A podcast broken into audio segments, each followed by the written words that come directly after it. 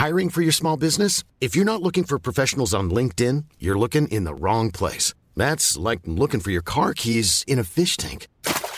LinkedIn helps you hire professionals you can't find anywhere else, even those who aren't actively searching for a new job but might be open to the perfect role. In a given month, over 70% of LinkedIn users don't even visit other leading job sites. So start looking in the right place. With LinkedIn, you can hire professionals like a professional. Post your free job on linkedin.com slash people today.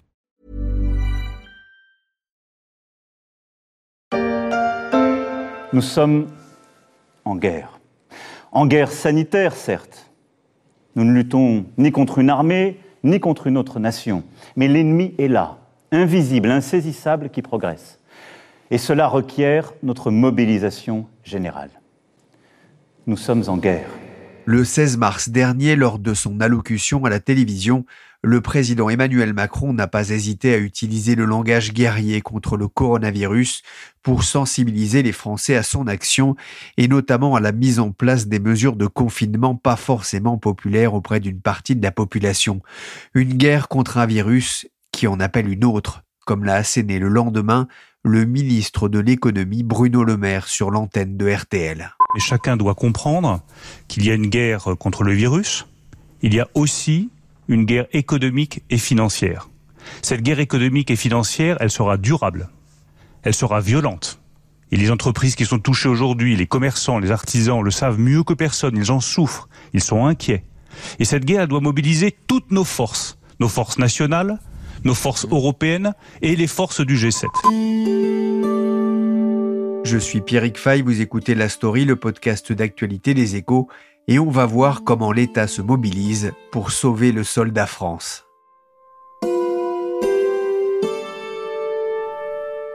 La guerre est aussi économique et financière et elle doit mobiliser toutes nos forces, déclarait le ministre de l'économie sur RTL.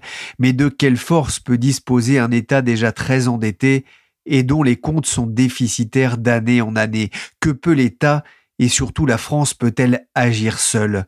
Dans un podcast précédent de la story, la rédaction des échos s'était penchée sur l'impact du coronavirus sur le PIB, mais aussi sur le chômage de masse, un impact qui pourrait dépasser et de loin celui de la crise de 2008.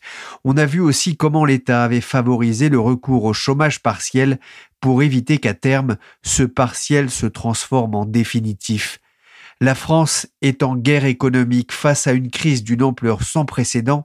Quelles sont les mesures mises en place par l'État dans sa guerre contre les effets récessifs du coronavirus? De combien de divisions la France dispose-t-elle? Alors, pour l'instant, les divisions, bah, elles sont assez conséquentes. Hein. Le, gouvernement a annoncé 45 milliards d'euros comme euh, première estimation du, plan d'urgence économique qui est mis sur la table. Renaud Honoré, chef de service adjoint du Service France. 45 milliards, c'est quand même énorme. Ça représente euh, pas loin de 2% du PIB de la France. Alors, pour donner un rapide euh, ordre d'idée, cette somme, ça correspond grosso modo au budget de l'éducation nationale chaque année. Alors, c'est difficile de comparer les deux parce que les 45 milliards du plan d'urgence euh, correspondent à des mesures de nature euh, budgétaire très différentes. Mais voilà, c'est juste pour vous donner une idée. 45 milliards, ça correspond à une somme très conséquente. Oui, c'est pas rien, effectivement. À quoi est-ce qu'ils vont servir alors ces 45 milliards? Alors, ces 45 milliards, en gros, ils ont trois grands objectifs. Premier, c'est de donner des moyens supplémentaires au système de santé. Là, on sait que le gouvernement avait déjà prévu 2 milliards d'euros dans le budget rectificatif qui avait été voté il y a une dizaine de jours. Et Emmanuel Macron vient juste d'en promettre 4 milliards supplémentaires. Deuxième objectif, faire en sorte que les travailleurs vivent le moins mal possible la catastrophe économique provoquée par le, coronavirus. Pour justifier ça, on peut mettre notamment en avant le dispositif de chômage partiel hein, qui vient d'être mis en place et qui est censé coûter 8,5 euh, milliards d'euros. Ce genre de mesure doit nous permettre normalement d'éviter ce qui s'est passé aux États-Unis, qui ont quand même enregistré plus de 3 millions de chômeurs supplémentaires en une seule semaine. Donc c'est conséquent et normalement, le chômage partiel, ça doit servir à éviter ça. Et le troisième grand objectif de ce plan d'urgence, c'est de maintenir les entreprises en vie coûte que coûte. C'est notamment pour ça qu'a été créé un fonds de solidarité doté d'un milliard d'euros pour toutes les TPE. Et c'est aussi le sens un peu des reports de charges fiscales et sociales qui étaient dus en mars et en avril. Et là, la facture, elle est de 33,5 milliards d'euros. Oui, l'État va aussi garantir des prêts pour les entreprises. Hein. Oui, vraiment, l'idée, c'est d'éviter à tout prix que les entreprises se retrouvent euh, étranglées financièrement. Donc les reports de charges fiscales et sociales, c'est de la trésorerie euh, épargnée pour les entreprises. Et en plus, donc l'État a mis en place ce qu'il a appelé un, ce qui ressemble en tous les cas à un bazooka financier. c'est-à-dire un fonds de 300 milliards d'euros qui euh, ce fonds est là uniquement pour garantir toutes les demandes que pourraient faire les entreprises auprès de leurs banques pour toutes les demandes de prêts. Et alors, au dernier pointage, on sait déjà que 21 000 entreprises euh, en avaient bénéficié pour un total de prêts de 3,8 milliards d'euros. On est seulement qu'au début, mais voilà, c'est un instrument que les entreprises devraient sans doute utiliser pour éviter d'être étranglées financièrement. Alors, les prêts garantis par euh, l'État sont un immense succès. C'est la preuve que nous avons touché juste. Le premier problème des entreprises françaises était un problème de trésorerie et reste un problème de trésorerie. 3,8 milliards d'euros de demandes de prêts garantis par l'État, formulées par 21 000 entreprises pour un montant moyen de 135 000 euros accordés par entreprise. Et euh, le dispositif monte en puissance très rapidement. Bruno Le Maire était d'ailleurs l'invité de Renaud Blanc sur Radio Classique mardi matin. Les mesures dont on vient de parler rentrent dans cette logique et les grandes entreprises et les PME ne sont pas les seules visées.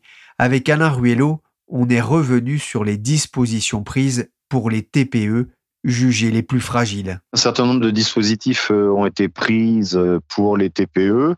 Alors on peut citer en vrac, euh, donc un fonds de solidarité national qui est doté pour l'instant d'1,2 milliard d'euros, dont 250 millions versés par les régions et 200 millions par les, les assureurs. Donc ce fonds eh il est destiné aux, TPE, donc moins de 11 salariés, qui font moins de 1 million d'euros de chiffre d'affaires et qui ont soit dû fermer par arrêté sanitaire, donc c'est le cas des bars, des restaurants, des théâtres ou des cinémas par exemple, ou alors dont le chiffre d'affaires a baissé de 70% en mars sur un an. Ces, ces TPE qui rentrent dans ce cas-là toucheront jusqu'à 1500 euros pour le mois de mars, peut-être euh, plus, on verra après. Et puis il y a un deuxième étage de 2000 euros, toujours sur le même périmètre d'entreprise, pour celles qui sont vraiment au bord de la faillite.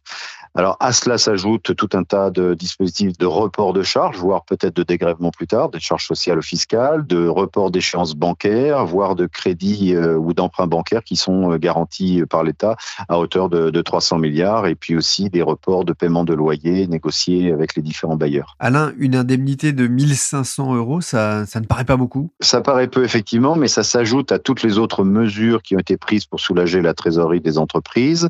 Et le gouvernement a indiqué que cette aide sera reconduite le temps nécessaire, donc ce sera le temps du confinement. Et précision importante pour les intéressés, le gouvernement a décidé d'avancer au mois de mars le passage de 70 à 50 du seuil de perte de chiffre d'affaires, déclenchant une première aide.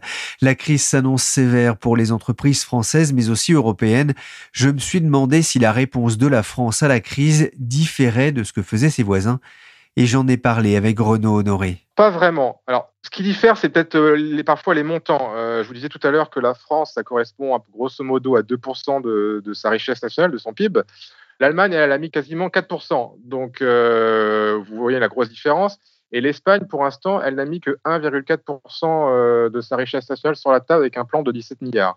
Donc voilà, les montants peuvent varier, ça c'est vrai, mais ça pourrait encore évoluer dans les semaines à venir puisqu'on voit que tous les pays euh, peu à peu euh, changent un petit peu leur, plan de mesure et rehaussent les montants mis sur la table.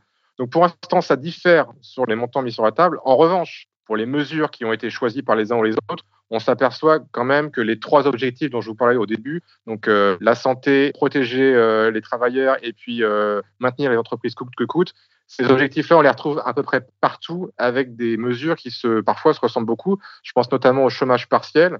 On sait que le dispositif de chômage partiel avait été mis en place en Allemagne en 2008-2009 après la grande crise financière. Ça avait été un succès. Et là, visiblement, tous les pays européens s'en souviennent et mettent tous plus ou moins des, mesures euh, de ce genre-là sur la table. Alors on a vu l'État a sorti la, carte de crédit, alors un peu moins qu'en Allemagne, mais il faut dire que l'Allemagne dispose d'autres marges de manœuvre. Hein. Elle n'a pas de déficit budgétaire, enfin elle n'avait pas de déficit budgétaire jusqu'à maintenant. Des milliards, des dizaines de milliards d'euros sont mis sur la table. Pour autant, les acteurs économiques attendent aussi une réponse européenne face à la crise. Est-ce qu'elle existe? Comme souvent, l'Union européenne est, critiquée euh, à l'occasion de cette crise. Il y a sans doute euh, à raison, euh, puisque on peut dire notamment que en termes de coordination sanitaire ou même en termes de coordination économique, le compte n'y est pas vraiment. on a bien vu que chaque pays a adopté des mesures de confinement de son côté. On a bien vu aussi que les mesures, si elles se ressemblent, les mesures économiques, si elles se ressemblent d'un pays à l'autre, eh ben, dans leurs modalités techniques, des fois, elles diffèrent et ça peut avoir des effets négatifs sur la reprise des uns ou des autres. Donc ces critiques-là, elles existent et elles sont sans doute en partie justifiées, mais il faudrait quand même pas, malgré tout, oublier qu'il y a eu au moins deux grandes mesures fortes prises au niveau européen contre la crise. Ces deux mesures fortes, bah, d'abord, c'est celle prise par la Banque centrale européenne, avec euh, l'annonce qui a été faite euh, il y a quelques jours d'un grand plan de 750 milliards de, de rachats d'actifs, un plan massif comme on n'a jamais vu. Et puis également l'annonce faite par la Commission européenne de la suspension du pacte de stabilité et de croissance. Vous savez, donc ce pacte, c'est un petit peu les tables de la loi européenne en matière budgétaire. C'est celles notamment qui définissent les grands objectifs euh, qui s'imposent à tous les États membres de la zone euro, et notamment le fameux 3% de déficit maximum autorisé. Donc il y a quand même deux grandes mesures fortes qui ont été prises euh, ces dernières semaines. Et on ne peut pas dire que l'Europe soit complètement euh, absente, en tout cas dans, dans, cette crise. Malgré tout, Renaud, il y a un point d'achoppement qui concerne le, le lancement d'obligations émises par l'Europe. Oui, oui, c'est vrai. Cette première réponse européenne dont, dont, on parlait ne doit pas faire oublier quand même que des problèmes importants demeurent. Alors ça, c'est lié justement à ce dont on parlait aussi précédemment, c'est-à-dire le fait que les plans de relance ne sont pas d'une même importance partout ailleurs. Clairement, en fait, les pays qui sont le plus touchés par la crise sanitaire, donc l'Italie et l'Espagne, sont ceux qui ont les finances publiques les plus contraintes et qui ont donc le plus de difficultés à financer euh, ces fameux euh, plans d'urgence économique.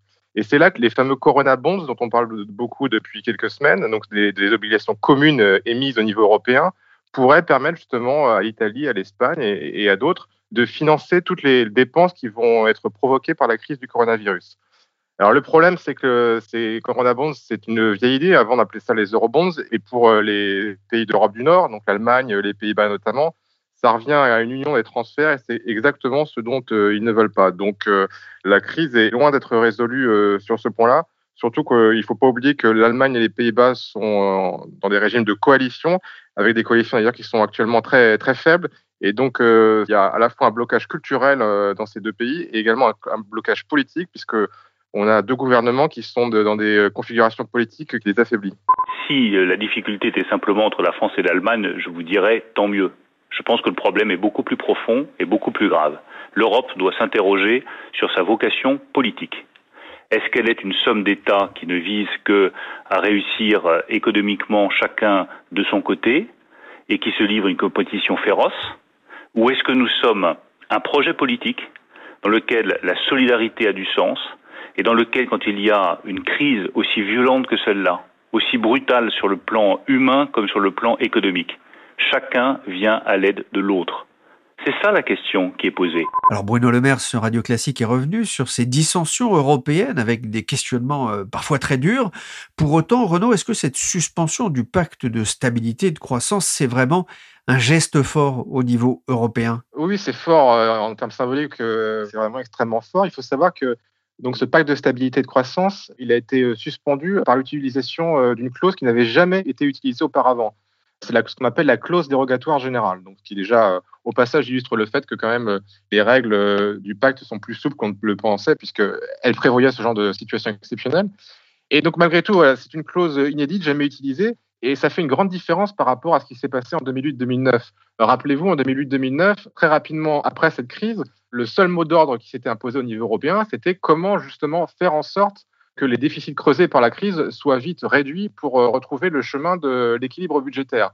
Et on sait, après coup, euh, les économistes l'ont dit, que cette politique européenne avait été erronée et avait provoqué, au contraire, le fait que l'Europe soit sortie de la crise euh, de 2008 beaucoup plus tard que les États-Unis. Là, on voit que l'état d'esprit au niveau européen semble bien différent de celui de 2008-2009 et on peut donc espérer que les erreurs qui étaient faites il y a 10 ans ne seront pas reproduites à l'occasion de cette nouvelle crise économique. La conséquence de, de ça, c'est qu'il faut quand même s'attendre à une forte hausse des déficits publics? Oui, alors en France particulièrement, mais pas qu'en France. On commence à voir poindre les premières notes d'économistes sur le sujet. Euh, il y en a qui nous annoncent 4% de déficit euh, sur la zone euro, d'autres 6%, donc c'est vraiment des chiffres énormes. Concernant la France, alors le gouvernement pour l'instant table sur un déficit de 3,9% de son PIB. Pour comparaison, la prévision initiale était de 2,2%. Donc, euh, on a quasiment pris deux points en 15 jours de crise de coronavirus, euh, deux points de PIB euh, supplémentaires de déficit. Donc, c'est déjà énorme.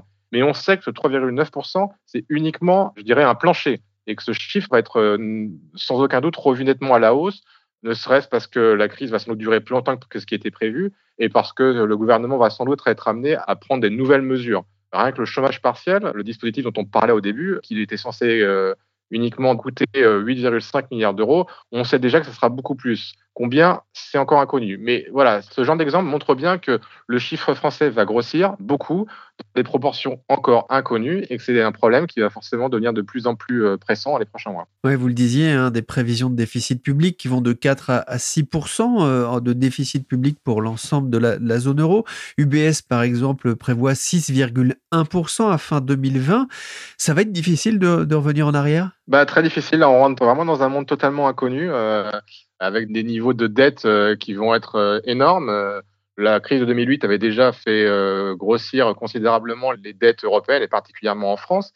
Sauf qu'il y a une partie des, pays européens, notamment la France d'ailleurs, qui n'avaient pas depuis réduit leurs dettes. Donc là, on va arriver à des niveaux d'endettement extrêmement élevés. Comment s'en sortir? C'est vrai que c'est un grand inconnu. C'est sans doute la, question économique dont on va parler dans les prochaines semaines et prochains mois, au-delà de la seule gestion de la récession qui s'annonce. Et là, euh, oui, sans doute euh, à cette occasion, la question de la solidarité européenne, savoir comment on peut, les pays les plus contraints financièrement peuvent gérer la crise avec ce morceau de, de dette énorme, cette question-là va sans doute prendre de, plus en plus d'importance. Lorsque vous aviez vu Gérald Darmanin il y, a, quelques jours, il vous avait dit quand la maison brûle, on ne compte pas les litres d'eau pour éteindre l'incendie. Ça résume bien, en tout cas, hein, cette idée d'utiliser à fond les déficits publics pour euh, essayer de contraindre les effets économiques de cette épidémie.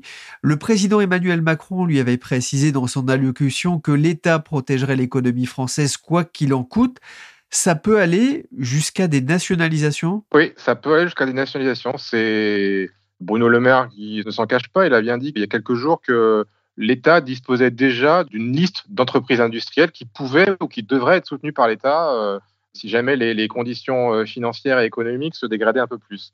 Le nom des entreprises concernées n'a pas fuité, hein, bien sûr, ce n'est pas censé euh, sortir au grand jour sur la place publique. Mais voilà, c'est quand même euh, assez frappant de voir que ce gouvernement, qui il y a encore quelques semaines euh, s'apprêtait à, privatiser euh, ADP, maintenant bah, s'apprête au contraire à, passer à l'action pour nationaliser ou, en tout cas injecter du capital, le cas échéant, dans certains des fleurons industriels français. On a beaucoup parlé d'Air France KLM notamment, qui devait notamment faire face à la quasi, au quasi-arrêt du trafic aérien international. Mais sans doute d'autres entreprises industrielles seront concernées dans les prochains mois ou prochaines semaines. Bruno Le Maire, le ministre de l'économie, a dit aussi récemment qu'il allait falloir adapter notre économie à la réalité de cette crise sanitaire. On a bien compris que l'impact économique sera important, même s'il est trop tôt aujourd'hui pour réellement le mesurer, notamment parce que l'on ignore la durée du confinement, sachant aussi que certains secteurs économiques seront plus touchés que d'autres. Mais la question de la reprise finira aussi par se poser. J'ai de nouveau appelé Guillaume de Calignon du service France des échos et je lui ai posé la question à 1000 euros. En combien de temps la France peut-elle se remettre d'un tel choc? Elle va probablement mettre une, deux ou trois années à se remettre d'un choc comme ça. Comme l'État ne peut pas tout, il y a quand même des entreprises qui vont faire faillite et il va y avoir une hausse du chômage dans les prochains mois, euh, les prochains trimestres. Et tout dépend encore une fois de la façon dont nous allons en sortir de cette crise. Est-ce qu'on en sort vite ou pas? Donc ça va laisser des cicatrices et le tissu productif français va être abîmé. Maintenant, on peut espérer que ça rebondisse quand même assez fort, donc ce ne sera pas la même chose qu'en 2009 on peut espérer que la France s'en remette en un ou deux ans. Avec un, un redémarrage relativement rapide ou est-ce qu'on a complètement abandonné cette idée d'un rattrapage très fort de l'économie? Alors le rattrapage très fort paraît a priori peu crédible aujourd'hui. C'est-à-dire que on peut pas juger qu'on va rattraper tout ce qu'on va avoir perdu au deuxième trimestre en trois mois euh, et qu'en septembre ça repart normalement. Pourquoi? Parce qu'en fait la situation sanitaire va probablement obliger les gouvernements euh, dans la zone euro à adapter le confinement selon euh, les régions, selon les situations de chacun. On ne va pas avoir un vaccin miracle qui va tous nous guérir et en juillet on partira tous en vacances. Le plus probable, c'est que il y a une adaptation du confinement et donc ça, ça veut aussi dire une adaptation de l'économie, une adaptation des anticipations des ménages et des entreprises ça veut dire donc que les entreprises ne vont pas se mettre à réinvestir de façon aussi dynamique que ce qu'on aurait pu espérer. Et les ménages vont peut-être acheter évidemment des produits alimentaires mais c'est pas sûr qu'ils se ruent sur les voitures dès cet été, alors que là, on a des usines automobiles qui sont complètement à l'arrêt.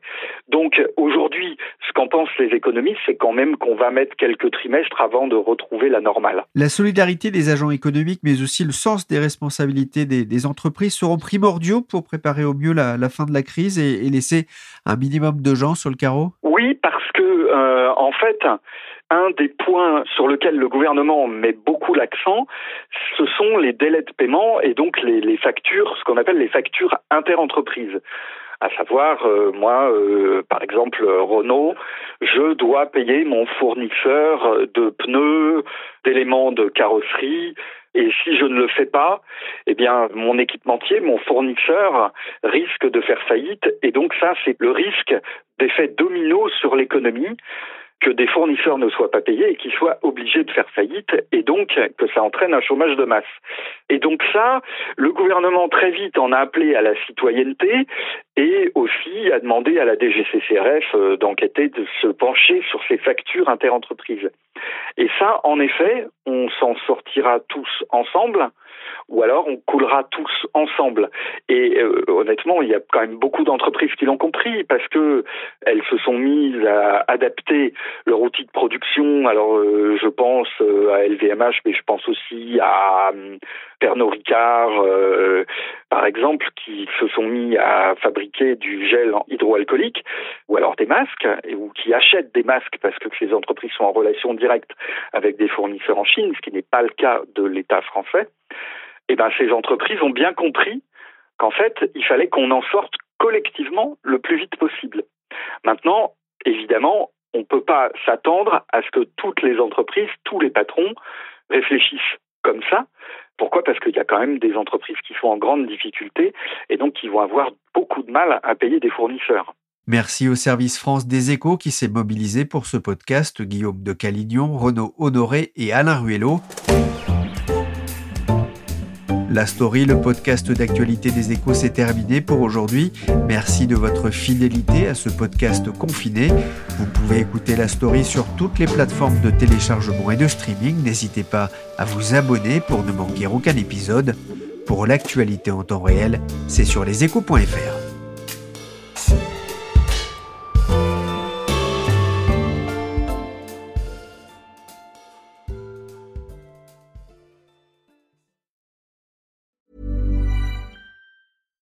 When you make decisions for your company, you look for the no-brainers. And if you have a lot of mailing to do, stamps.com is the ultimate no-brainer. It streamlines your processes to make your business more efficient, which makes you less busy. Mail checks, invoices, legal documents, and everything you need to keep your business running with stamps.com. Seamlessly connect with every major marketplace and shopping cart Schedule package pickups and see your cheapest and fastest shipping options from different carriers with rates up to 89% off USPS and UPS rates. And with the stamps.com mobile app, you can take care of mailing and shipping wherever you are. Make the same no-brainer decision as over 1 million other businesses with stamps.com. Sign up with code program for a 4-week trial plus free postage and a free digital scale. No long-term commitments or contracts. That's stamps.com. Code program.